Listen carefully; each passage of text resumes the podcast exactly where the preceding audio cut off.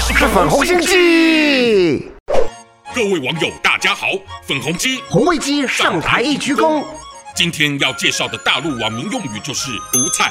哇，这听起来像是很吓人的一道菜啊！这再简单不过了，就只是个谐音词，指的就是“独裁”这个词而已。举凡遇到您那的谐音用语，八成又是一个不受中共欢迎的词汇，才被网友发明而来的。哈哈。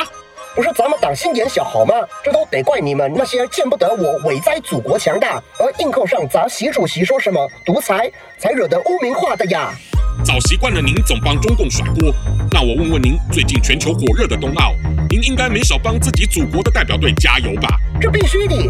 那当开幕式各国选手入场时，您若正在看腾讯转播实况，怎就没瞧见你们的队伍入场啊？说到这事儿就怪，当时怎么转播着就突然变成脱口秀的节目，害得我跟全国在线网友真的闷到炸锅啦！让我告诉你真相吧，就因为这次主办方依照国家名称的拼音来安排各国选手出场顺序，台湾于是被安排在您祖国前几位入场，但独裁的中共便因无法容忍，竟然想出了这么绝的招，用脱口秀来覆盖转播。但更绝的是，当切回画面后，连自己的选手都错过了。您说绝不绝？这肯定是台湾搞的阴谋。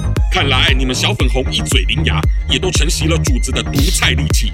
瞧瞧你们刚历经苦战才夺金的女子羽球选手，能力抗可敬的台湾之光，已够为您祖国挣足面子，却还要被独裁惯了的小粉红羞辱，说他实力不行。唉，难怪换作是你们被台湾力克的男子双打选手，虽赢得银牌，还要被粉红们出征。冠上了千古罪人的责难，这怎么说呢？